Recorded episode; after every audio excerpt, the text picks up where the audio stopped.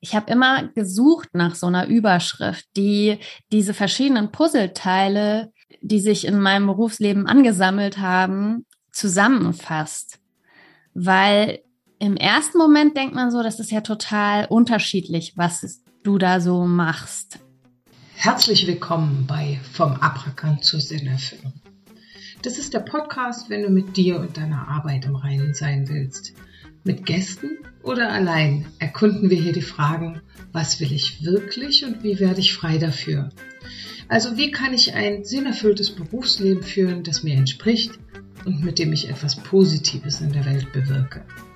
Dieser Podcast ist für Menschen wie dich, für beruflich angekommene, Ideenvulkane und falsch abgebogene, Infragestellerinnen und Sehnsuchtsucher.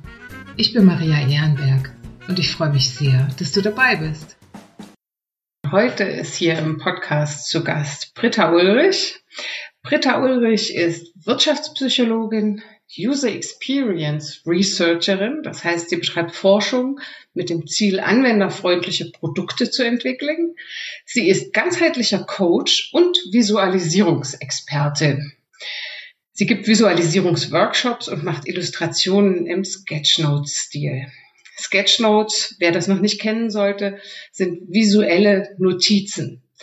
Außerdem hat sie die Soulshine Sketchnotes erfunden, die ich total grandios finde und auch das Buch dazu geschrieben. Britta, ich freue mich wahnsinnig, dass du hier bist. Und ich ähm, würde wahnsinnig gerne mehr erfahren über die Soulshine Sketchnotes und was die mit deinem Berufsleben zu tun haben. Hallo Maria, vielen Dank, dass ich heute deine Gästin sein darf. Soulshine Sketchnotes, was haben die mit meinem Berufsleben zu tun? Hm. Also, ich bin ja Wirtschaftspsychologin. Davor habe ich meine Ausbildung gemacht zur Industriekauffrau und Soulshine Sketchnotes sind so die, die Kombination aus Psychologie, und Bedürfnissen, die ich ja schon sehr, sehr lange erforsche und letzten Endes auch Achtsamkeit oder eine Entscheidung, wie will ich eigentlich auf mein, mein Leben gucken. Also im Prinzip, was ich erkläre immer kurz, Soulshine Sketchnotes sind, ist ein Hilfsmittel, das dir erlaubt, mit einer, das Gute im Leben rauszufischen. Also mit einer bestimmten Art und Weise auf dein Leben zu gucken, was war eigentlich gut, auch wenn es gerade herausfordernd ist oder schwierig ist. Und ich habe dazu ein Modell aufgestellt, das Soulshine Baumodell. Und das leitet dich sozusagen, das nimmt dich ein Stück weit an die Hand, um zu gucken, Mensch, wo könnten denn eigentlich diese guten Momente lauern? Und wenn ich mich, mir jetzt die Frage stelle, was hat das mit meinem Berufsleben zu tun? Letzten Endes ist es nur die Art und Weise, wie ich auf mein Leben blicken will. Nämlich, ich möchte herausfinden, was sind eigentlich die guten Sachen. Also als äh, User Experience Forscherin, ne, da äh, überprüfen wir ja technische Produkte auf Anwenderfreundlichkeit. Da geht es auch darum, wie können wir Dinge gut machen? Wie können wir sie besser machen? Wie können wir sie so machen, dass wir bei der Anwendung nicht verrückt werden, weil wir denken, oh mein Gott, oh mein Gott, ich kann das überhaupt nicht benutzen. Das ist ja schrecklich. Es gibt mir ein schlechtes Gefühl. Da denke ich, sind so die Brücken zwischen diesen beiden Feldern. Soulshine, Sketchnotes. Ähm, auf der einen Seite einfach als Tool, das jeder nutzen kann, um das Gute im Leben zu finden und das dann eben mit Sketchnotes, mit kleinen Zeichnungen und wenigen Sätzen festzuhalten.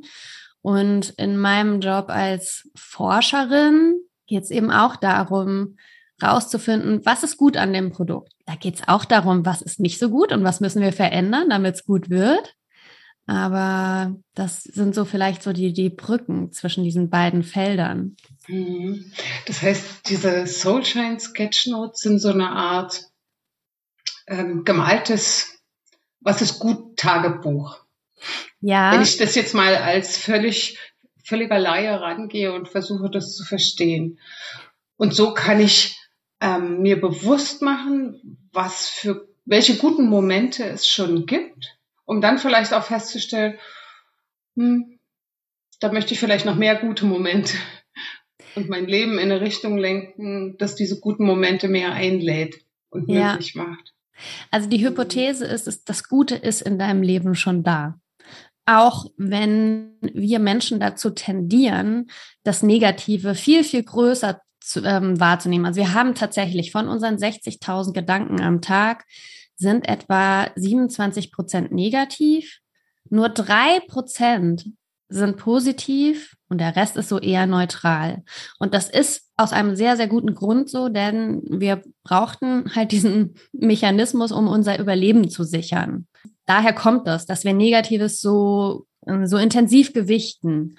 Und um dem jetzt was entgegenzusetzen, da können eben Soulshine Sketchnotes helfen, weil Bilder können wir uns auch viel besser merken. Das heißt, wir nutzen hier den, in der Wissenschaft nennt man das auch den Bildüberlegenheitseffekt.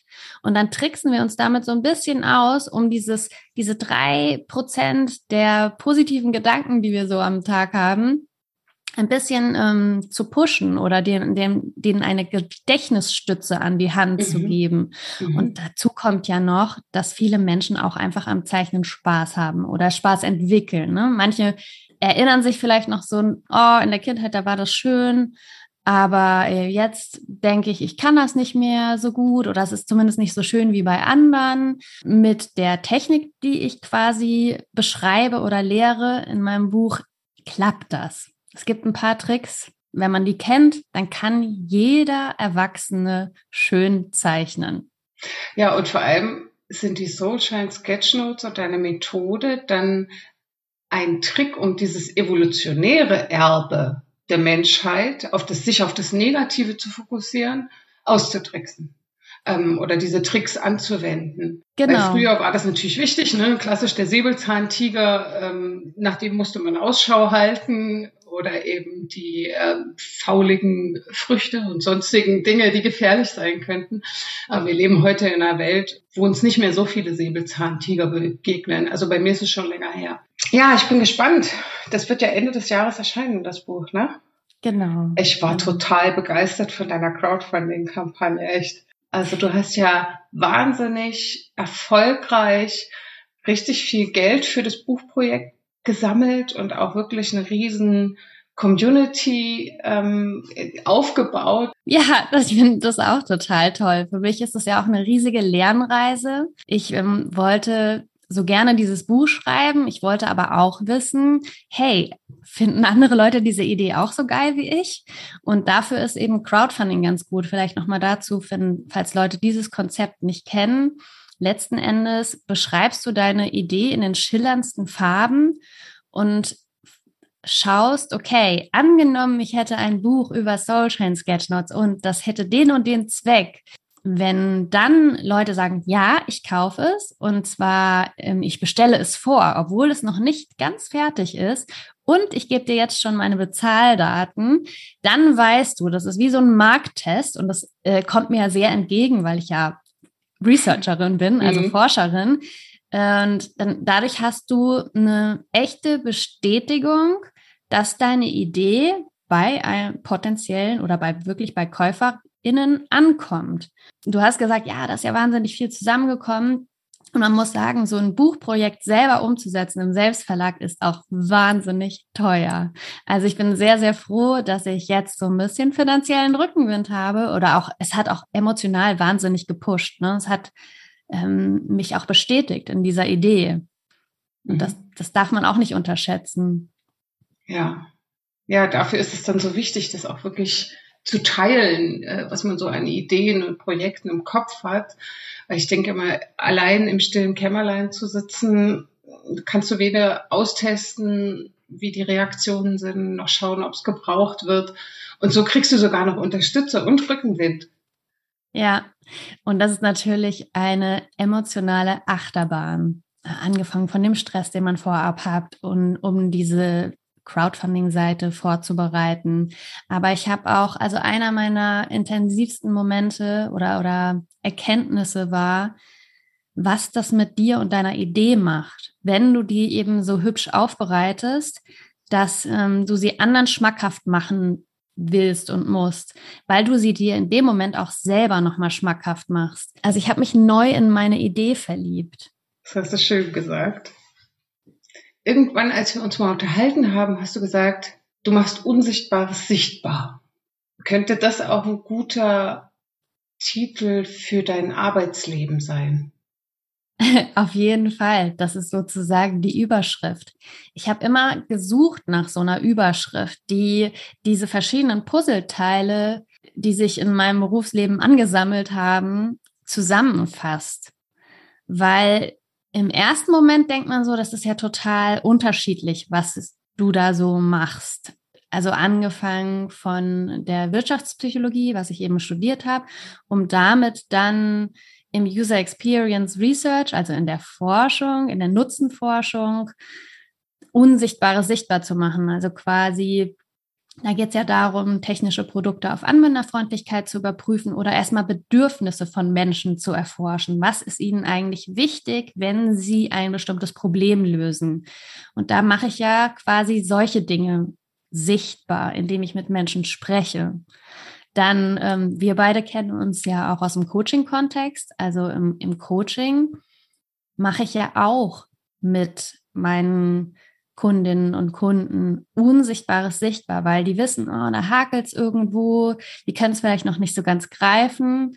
Und diese Themen dann an die Oberfläche zu holen, weil die Antwort ist ja in den Kunden drin.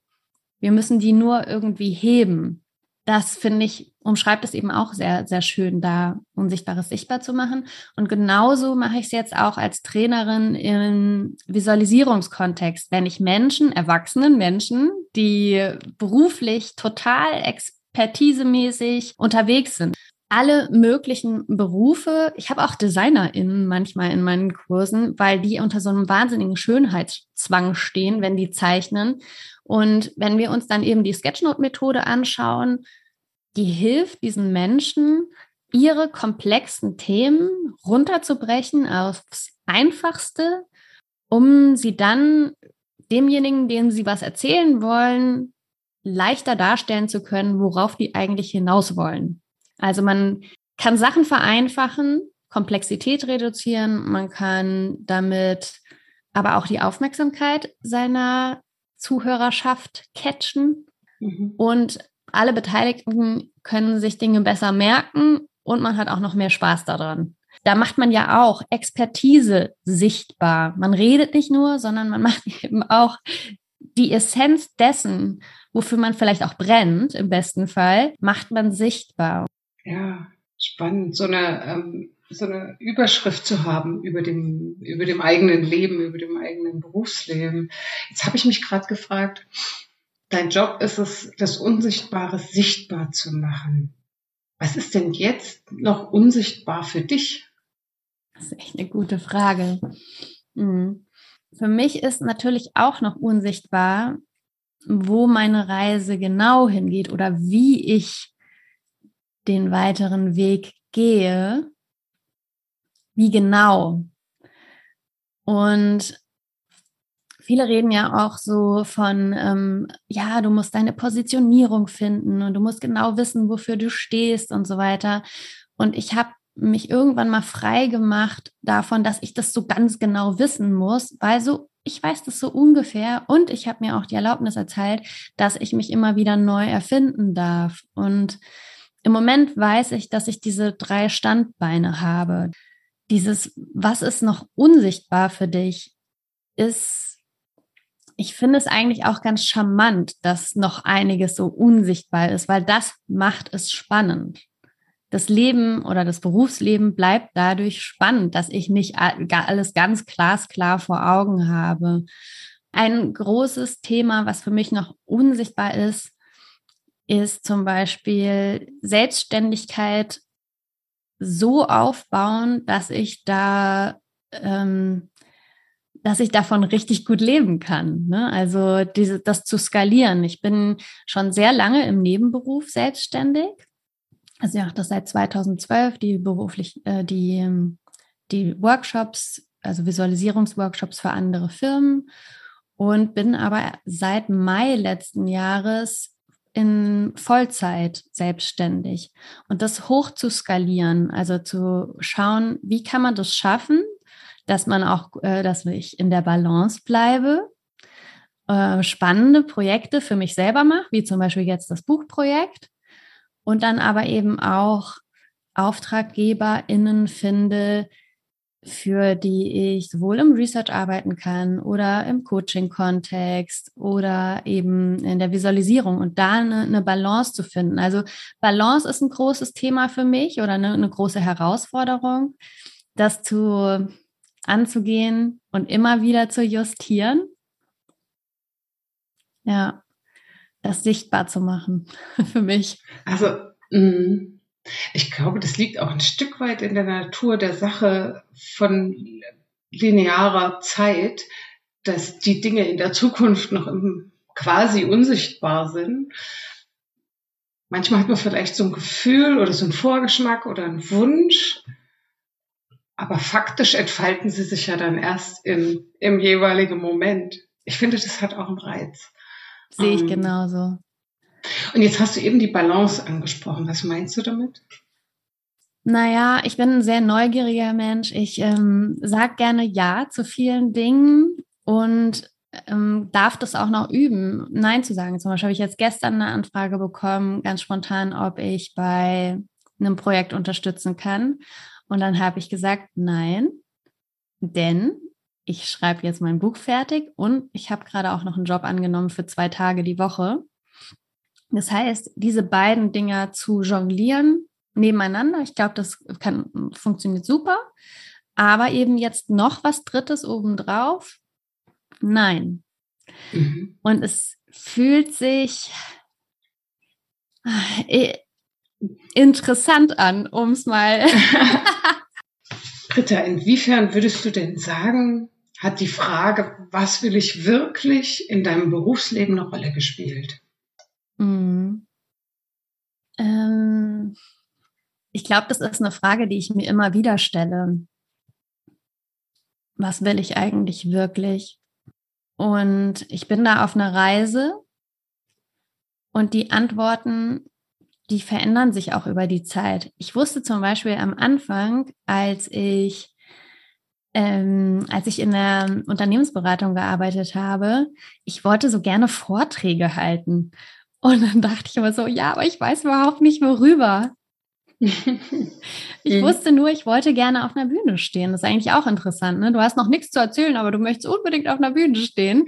Ja. Und dann war ich so froh, als ich dann irgendwann im Laufe der Jahre die Themen ergeben haben, über die ich auch gerne reden wollte. Es ist so eine Mischung aus Nervenkitzel und ähm, andere inspirieren und irgendwie auch so die in diesem Strom vom Aufmerksamkeit stehen. Das ist eigentlich eine richtig schöne Vorstellung. Also sowas wollte ich, ne? so kleine Dinge zu erkennen, die ich wollte. Und ähm, das übrigens mit Vorträge halten oder jetzt hier so ein Podcast-Interview mit dir machen, finde ich nach wie vor toll. Irgendwie schön, weil ich immer die Hoffnung habe, wenn Menschen zuhören, die nehmen da was für sich mit raus und das beeinflusst vielleicht deren Leben dann positiv. Was will ich, ähm, also wenn du mich noch so fragst, was ich noch so will, also das ist wirklich das Thema Balance ähm, in mein Leben bringen. Also zwischen ähm, leisten und nicht leisten, zwischen arbeiten und auch mal einfach Seele baumeln lassen, Heißt das, dass es für dich auch eine Aufgabe ist, das auch immer wieder zu hinterfragen, was eigentlich ein gutes Arbeitsleben ausmacht und was dich dabei antreiben sollte? Ja, ich denke, was es gilt herauszufinden ist, ist, passt dieses Arbeitsklima von dem, ich gehe jetzt mal von einem Arbeitgeber aus, passt diese Kultur, die da vorherrscht, zu meiner Kultur oder zu meiner Vorstellung von einem guten Arbeitsleben. Und ich glaube, es braucht auch erstmal eine Zeit, um das rauszufinden. Und dann mhm. muss man eben schauen, ist es kompatibel? Passen diese beiden Puzzleteile zusammen? Und ähm, bei mir, ich war sehr, sehr lange bei einem Arbeitgeber. Ich war äh, bei Xing und war da total gerne und ganz lange. Ich war da zehn Jahre und ich habe immer so gesagt, ja, oh, ich, ich muss da ja gar nicht weg, weil das ist ähm, so spannend und Xing verändert sich die ganze Zeit. Es bleibt immer aufregend für mich. Warum soll ich denn wechseln? Und irgendwann habe ich aber auch gemerkt, der Laden verändert sich so sehr, der, der wächst rasant und ähm, es, äh, die Kultur hat sich weiterentwickelt. Und ich habe gemerkt, ich passe da nicht mehr rein. Also diese Puzzleteile haben nicht mehr gut zusammengepasst. Und ich habe mich auch in vielen Situationen nicht mehr besonders wirksam gefühlt. Das zu erkennen und zu schauen, okay, wann ist es auch Zeit, dann loszulassen. Mhm. Okay. Woran, woran merkst du denn, dass dein Arbeitsleben gerade zu dir passt, jetzt abgesehen von der Kultur, Unternehmenskultur? Also ich mache es daran fest, ähm, was habe ich für Kolleginnen oder Kollegen, was ähm, wird von mir erwartet, kann ich dem gerecht werden, kann ich meinen Job mitgestalten, habe ich da auch Erfolgserlebnisse, über die ich mich freuen kann und mitfeiern kann. Also passen die Werte, die da gelebt werden, zu meinen Werten. Das ist, hat ganz viel einfach auch mit Bauchgefühl zu tun. Also ich finde, man merkt immer relativ schnell, wenn man, wenn irgendwas nicht mehr zu dir passt. Also wenn deine Intuition schreit und sagt, nee, das will ich aber nicht. Und bei mir ist es schon öfter mal so gewesen, dass meine Intuition gesagt hat, so, nee, und dann hat aber mein Kopf gesagt, ja, aber das kannst du, das schaffst du, mach doch und jetzt stell dich nicht so an. Da genau hinzuhören, sich das zu trauen, zu sagen, so, nee, mache ich jetzt aber nicht mehr mit. Was hat dir da geholfen, auf deine Intuition zu vertrauen? Ich glaube, ehrlich gesagt, Learning by Doing. Weil ähm, mhm. Zum Beispiel, wenn ich gemerkt habe, meine Intuition hat Nein gesagt und ich wollte es dann aber vom Kopf her erzwingen und dann hat es am Ende aber alles nicht geklappt. Und ähm, es gab zum Beispiel keine Kooperation. Und äh, dann habe ich so gedacht, ah, okay, das hat mir meine Intuition ja vorher auch schon gesagt. Mhm. Und dann habe ich wiederum zum Beispiel ein anderes Kooperationsgespräch geführt und sofort war ich so, oh geil, voll toll, das passt ja mega zu mir. Und es ging so, uh, es ging auf quasi. Und ähm, da dann, also in diesem konkreten Vergleich konnte ich das sehr gut erfühlen und sagen, ah, okay, Vorher hat meine Intuition eher so Nein gesagt und ich habe hab aber dran festgehalten und festgebissen und hatte die ganze Zeit so ein unangenehmes Gefühl. Und bei einer anderen Situation war ich sofort Feuer und Flamme. Und diese beiden Erlebnisse so ins so nebeneinander zu stellen, das hat mir geholfen, okay, komm, ich darf wirklich meiner Intuition vertrauen. Mhm.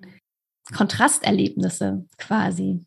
Äh, geht mir ähnlich. Also ich bin da auch jemand, ich habe das auch nur durch äh, Learning by Doing gelernt. Und ich muss aber auch sagen, dieses ständige nur Folge deiner Intuition und mache nur alles, was sich gut anfühlt, mich setzt es auch unter Druck, weil ich habe diese Momente, wenn sich's richtig gut anfühlt, gar nicht so oft. Und dann denke ich mir so, ja, aber du kannst doch nicht die ganze Zeit immer zu allem Nein sagen ähm, nur weil sich nicht so richtig toll anfühlt. Es fühlt sich einfach nicht alles im Leben so richtig, richtig toll an. Und das ist auch etwas, was ich für mich mitgenommen habe. Ich setze mich auch nicht unter Druck, dass ich mich immer nur gut fühlen muss. Also dass ja. ähm, ich glaube, zum Leben gehört diese ganze Bandbreite an Gefühlen, auch mal an Zweifel oder Angst oder so, dieses herausfordernde Gefühl. Und ähm, daran können wir ja auch wachsen, diese Gefühle alle zu betrachten und zu sagen, okay, die sind auch okay. Ich erlaube mir diese ganze Bandbreite an Gefühlen mitzunehmen. Ja. Also ich halte diese Empfehlung Folge der Freude für ziemlich eindimensional das klingt so, als müsste man sein Leben jetzt straff auf Freude optimieren, so, ne? Also es hat so einen, also einen ganz schalen Beigeschmack, finde ich, wo alles, was nicht mehr diesem Glückstaumel oder Freudentaumel entspricht, irgendwie als falsch oder nicht hilfreich angesehen wird. Ähm, das erzeugt einen Riesendruck. Es signalisiert, dass es da draußen Dinge gibt, äh, die man nur finden muss, die eine Sache, die irgendwie wahnsinnig viel Freude macht und dann, hm, dann ist auf einmal alles einfach. Aber so ist es nicht. Also, und ich glaube auch, wie du gesagt hast, dass es eben eine Vielfalt an Emotionen Gedanken, Themen, Hürden gibt, die auf dem eigenen Weg liegen, wenn man sich entwickelt. Und ich mache das wie du voll rein. Also, ne, ich mache es dann so, ähm, wenn ich merke, ach, das würde ich gern machen. Da ist so eine Sehnsucht, so eine leise vielleicht. Ähm, und dann kommen innere Stimmen, Gefühle.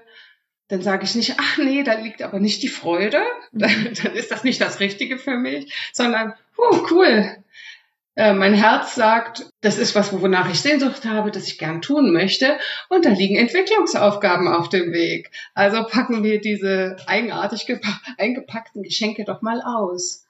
Ja. Und das empfinde, das ist natürlich, das ist nicht leicht und das ist nicht banal, aber es ist lohnenswert, weil wir ähm, auf diesem Entwicklungsweg ganz viel beschränkenden Kram loslassen können. Ne? Und dieser beschränkende Kram, ich sage das jetzt so despektierlich, der hat ja eine gewisse Zeit in unserem Leben eine, eine sinnvolle Funktion erfüllt. Aber jetzt, wo wir erwachsen sind und unser Leben voll und ganz in der kompletten Bandbreite leben wollen, ist es nicht mehr dienlich. Und ja. dann dürfen wir die Verantwortung übernehmen, die komplette Bandbreite des Lebens zu erfahren. Und das finde ich toll. Deswegen kann, da kommen, kommen wir wieder zu den Soulshine Sketchnotes dazu. Deswegen kann auch in etwas, mm, in etwas schwierigem, problematischem, wie auch immer als scheinbar negativ gelabeltem etwas Gutes liegen. Absolut, ja. Also ein Bereich, im Soulshine-Baumodell ist ja der Bereich der Selbstwirksamkeit und darunter gibt es auch nochmal drei Kategorien und eine davon ist eben auch Lernen und Lernen nicht nur, was habe ich in einem Buch gelernt oder was hat mir heute eine Kollegin beigebracht, sondern eben auch, was habe ich für mich gelernt, zum Beispiel aus einer vermeintlich negativen Erfahrung, also auch aus wirklich schmerzhaften Situationen. Vielleicht habe ich es geschafft, über meinen Schatten zu springen und Menschen eine Frage zu stellen, die mir sehr schwer gefallen ist ne? oder ähm, zuzugeben, dass ich einen Fehler gemacht habe und das nächstes Mal auf jeden Fall anders mache. Also dieses Lernen aus unangenehmen Erfahrungen. Hm. Wie sorgst du selbst denn dafür, wirklich das zu tun, was dir wichtig ist und was du wirklich tun möchtest? Naja, regelmäßiges Reflektieren, immer drauf zu schauen, zu spüren, wie geht's mir eigentlich gerade, was brauche ich? Und immer häufiger da nicht drüber hinweggehen, sondern dem auch nachzugeben. Also was zum Beispiel bei mir mittlerweile sehr gut klappt, ist regelmäßig Mittagspause machen. Das war früher ein Thema.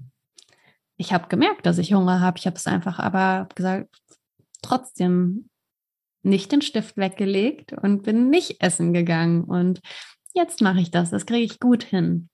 Was mir nach wie vor schwerfällt, ist abends Feierabend machen. Mhm. Also dann Ende finden. Ja, mhm. aber wie sorge ich dafür? Durch Beobachten und auch, was mir auch mega hilft, sind gute Vorbilder. Also ich habe eine Freundin, die ähm, teilt auch ganz oft auf Social Media, dass sie jetzt spazieren geht, weil sie einen freien Kopf braucht. Und dann ähm, hilft mir das auch, das nachzuahmen, zu sagen, ja, ich, weil ich ähm, mhm. wohne hier äh, um die Ecke von der Alster in Hamburg und da äh, kann ich halt, da, ich habe keine Ausrede, nicht spazieren gehen zu können, weil ich habe da einen richtig schönen Spazierweg vor der Haustür und das äh, ist so eine schnelle Sache, um sozusagen wieder in die Mitte zu kommen. Ja, stimmt. Man sieht total wenig Menschen, die auf Social Media solche Aktivitäten jenseits dieser Leistungsnorm teilen. Pausen machen zum Beispiel. Jetzt hast du gesagt, das Reflektieren ist für dich so wichtig. Naja, Soulshine Sketchnotes mache ich natürlich auch, um ähm, mhm. ähm, mir vor Augen zu führen, was mir eigentlich gut tut. Und das ist eben das Schöne. Du hast dann ja so ein Buch mit lauter Sachen, von denen du weißt, die tun mir gut oder die, die helfen mir in meiner Mitte, in meiner Balance zu bleiben. Weil die Idee mhm. ist ja, dass du jeden Tag etwas festhältst. Und das sind, es sind nicht keine großen Sachen, es sind, können ganz kleine Sachen sein. Zum Beispiel habe ich mal so beobachtet, wie so ein Lindenblütenblatt vom Baum segelt. Und die ah. segeln ja immer so wunderschön darunter. Und einfach so eine Beobachtung, es hat mich so fasziniert. Also habe ich das als meinen Soulshine-Moment an dem Tag festgehalten. Ich sehe das Lindenblatt gerade zu Boden segeln. Britta, gibt es etwas, was dich antreibt? Was treibt mich an? Ja, Lernen. Also neues Lernen. Relativ neugierig. Also das hat ja jetzt letzten Endes auch dazu geführt, dass ich dieses Buch Du im Selbstverlag mache, weil ich dachte so, ich habe keinen Plan, wie das geht. Wollen wir doch mal sehen, ob das klappt ich habe mal ein Sabbatical gemacht bei Xing. Ich habe halt da wirklich auch das Beste mitgenommen. Ich habe da so viele Dinge lernen können. Und worauf ich hinaus will, ist, das Motto für mein Sabbatical war Flow and Grow, weil es ging zum Teil, ging eben darum, auch wieder Balance zwischen neuem Lernen, aber eben auch relaxen, mal Yoga machen, ähm, mich entspannen und aber eben auch Neues auszuprobieren, an dem ich selber wachsen kann und wo ich dann auch stolz drauf sein kann. Und ich fand, ich fand das irgendwie auch cool, so ein Motto zu haben für ein Sabbatical. Und letzten Endes kann man, kann man das auch auf mein Leben übertragen jetzt. Ne? Also Flow and Grow finde ich immer noch ein cooles Motto. Das finde ich toll. Ich will mir auch ein Motto machen für mein Leben. Vor allem, äh, was. Das hat mich jetzt gerade inspiriert, ja. Ja, also es kann ja auch für einen Lebensabschnitt sein. Also ich hatte zum Beispiel ein Jahr zusammen, auch mit meinem Mann, da war das Motto, weniger wollen und Status quo genießen. Da ging es halt auch darum, einfach mal ein bisschen runterzufahren und mal sich darüber zu freuen, wo man eigentlich schon steht. Vielleicht würde ich heutzutage würde ich es positiv formulieren. Ne? Also weniger wollen ist ja irgendwie so ein bisschen negativ formuliert, aber das war. Aber es war hilfreich. Es war in dem Moment hilfreich. Ja, deswegen würde ich, ich bin ja da immer ein Fan davon, ähm, nicht zu viele Regeln zu beachten. Und wenn du dich dann so verkünstelst, alle möglichen psychologischen und spirituellen und sonstigen Regeln mhm. zu beachten, um dann die eine richtige Formulierung zu finden, das ist ja schon wieder so ein Druck. Und wenn es in dem Moment die richtige Formulierung ist und was auslöst, ist doch prima. Ja. Wenn dein Berufsleben ein Song wäre, welcher wäre das? ja, ich bin ja ein ähm, also die erste Band, die ich richtig, richtig cool war und mein allererstes Konzert war Roxette aus Schweden. Und von mhm. denen war ich großer Fan. Und die haben einen Song Dress for Success. Und den höre ich auch immer, wenn ich mich so ein bisschen aufboostern will. Für, wenn ich, wenn ich gute Stimmung brauche oder wenn ich mich so auf was Wichtiges Berufliches auch vorbereiten möchte. Da fühle ich mich echt wieder in die 90er gebeamt. Roxette habe ich auch echt oft gehört. Das kommt mit in die Liste. Und hast du noch eine Überraschungsfrage für mich mitgebracht? Ja, ich habe mir überlegt, ich frage dich mal, was hattest du diese Woche für einen kleinen oder großen Soulshine-Moment? Diese Woche? Kleiner oder großer Soulshine-Moment? Ich äh, habe gerade die Erinnerungen sortiert und tatsächlich gab es einige. Ähm, ich habe diese Woche mit Kolleginnen gesprochen und ich weiß gar nicht mehr genau, was ich erzählt habe. Aber die meinten dann, sie hören mir so wahnsinnig gerne zu. Meine Formulierungen seien so treffend oder so schön. Ich weiß gar nicht mehr exakt, was sie gesagt haben. Und das war einfach so ein schöner Moment für mich. Weil tatsächlich habe ich das schon oft gehört, auch früher in der Schulzeit, äh, später dann als Jugendliche. Aber ich konnte das nie annehmen. Ja. Ich habe mir gedacht, naja, die sagen nur was Nettes äh, oder äh, dass das vielleicht gar nicht stimmt. Und mittlerweile bin ich an dem Punkt zu sagen, nee, die genießen das, die hören mir gerne zu. Und das freut mich. Weil ich freue mich auch, wenn ich jemandem gerne zuhöre oder irgendwas anderes genieße. Ja, das glaube ich. Was war denn das Wichtigste daran? Das Wichtigste, ich glaube, das war so ein Gefühl von Verbundenheit, das dadurch entstanden ist. Also ich habe mich, mm, einfach so ein durch und durch positiv waberndes Gefühl gehabt und ein Gefühl von Verbundenheit mit meinen Kolleginnen, die ich auch schätze und in etwas, was ich, was ich auch gerne tue, nämlich zu sprechen und Gedanken zu formulieren, ähm, darin gesehen zu werden und äh, eine positive Rückmeldung dazu zu bekommen. Britta, vielen Dank, dass du hier Einblicke mit uns geteilt hast in dein Berufsleben, dass du ähm, uns die Soulshine Sketchnotes näher gebracht und gezeigt hast. Vielen, vielen Dank dafür. Sehr, sehr gerne, Maria. Macht immer wieder Spaß, mich mit dir zu unterhalten. Und was ist nun das Wichtigste, was du heute für dich mitnimmst?